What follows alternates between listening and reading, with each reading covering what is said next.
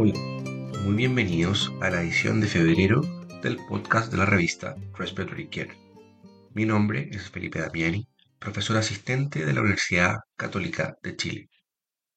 La elección del editor de este mes es un estudio realizado por Aaron Surat y sus colegas que realizaron un estudio de no inferioridad de la administración de broncodilatadores mediante SINAF y un nebulizador de malla vibratoria, también conocida como MESH, versus un nebulizador JET en sujetos con EPOC. El estudio fue fisiológico cruzado en el que los sujetos recibieron broncodilatador con cada tipo de nebulizador con un periodo de lavado de 4 horas entre intervenciones.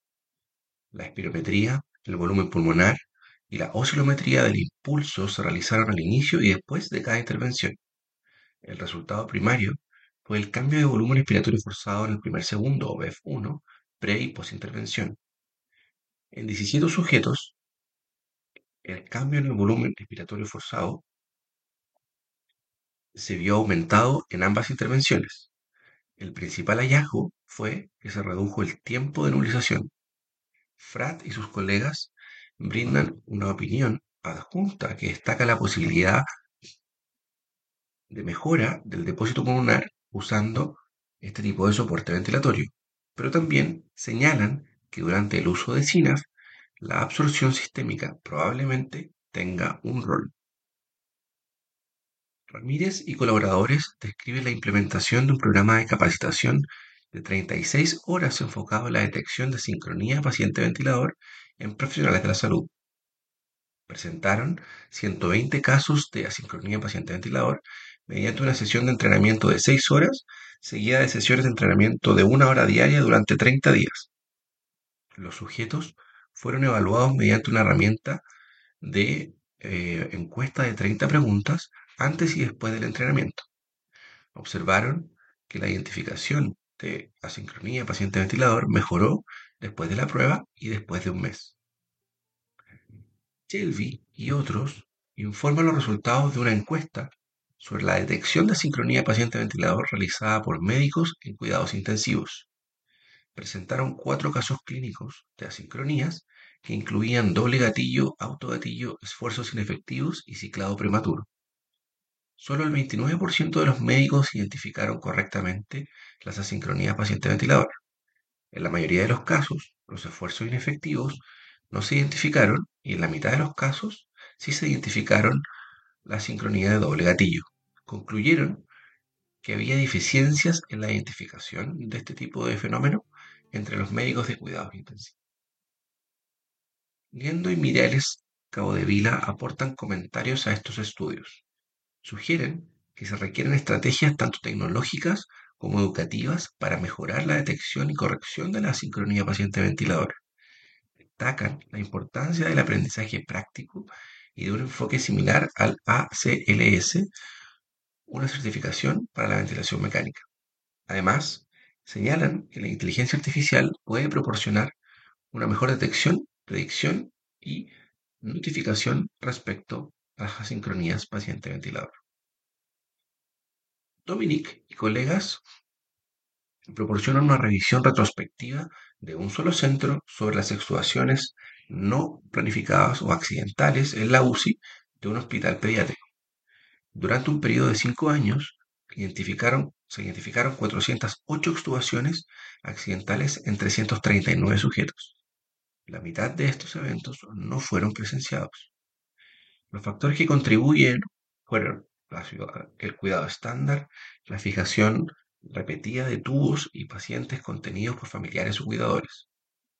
La desaturación y la bradicardia fueron los eventos más comunes y la reintubación fue más común en la UCI neonatal, mientras que menos común en la UCI cardíaca. Concluyeron que las extubaciones accidentales son comunes y dos tercios de los sujetos requirieron reintubación dentro de las 72 horas. Saque y colaboradores asignaron al azar a sujetos con EPOC de moderada a grave, ya sea a uso de tratamiento estándar o uso de presión positiva PEP, durante el ejercicio eh, de marcha a una velocidad constante. Se registraron tiempo de resistencia al ejercicio, los síntomas al final del ejercicio. los autores informaron que el uso de la máscara eh, cónica de PEP mejoró el tiempo de ejercicio en sujetos con EPO, posiblemente al retrasar la hiperinsuflación dinámica. Villalba y sus colegas describieron las variables epidemiológicas y los desenlaces de los sujetos que padecían COVID-19 admitidos a centros de estética especializados. Durante un periodo de 18 meses incluyeron a 568 sujetos con traqueostomía después de la infección por COVID-19 y 315 sujetos que requirieron ventilación prolongada. La tasa de mortalidad fue baja, tres cuartas partes de los sujetos fueron destetados y dados de alta. La edad avanzada, la duración prolongada de la ventilación mecánica en la UCI y la alta carga de comorbilidad fueron impedimentos para la alta domiciliaria.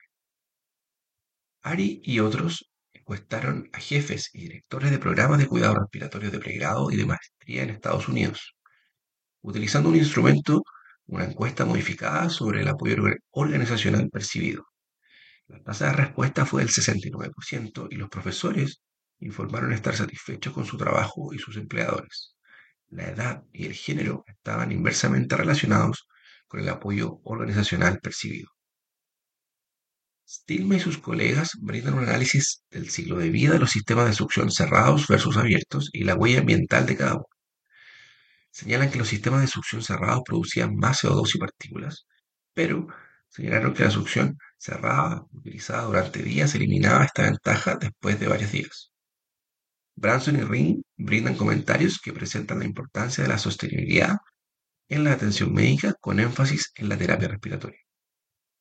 Marazo y colaboradores brindan un breve informe sobre los cambios en la distribución de la ventilación con alteraciones en la inclinación del tronco en sujetos con distrés respiratorio, utilizando la mecánica respiratoria tradicional y la tomografía por impedancia eléctrica o TIE, descubrieron que la posición supina eh, daba como resultado una peor homogeneidad de la ventilación.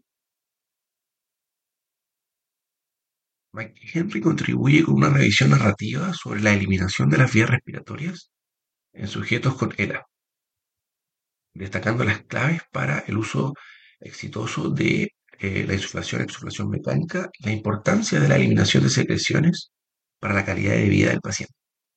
REA y otros proporcionan una revisión de las desigualdades en salud en el tratamiento de pacientes con EPO. E, ellos proporcionan evidencia de las desigualdades en salud eh, y sugieren posibles soluciones.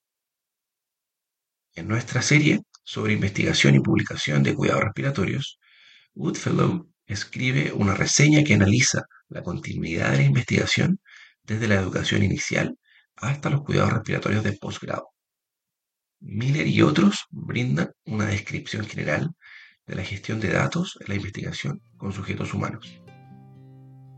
Para recibir el contenido de este y los números anteriores de la revista, visite nuestro sitio web en www.rcjournal.com. Allí también podrá suscribirse para recibir el podcast de las ediciones futuras.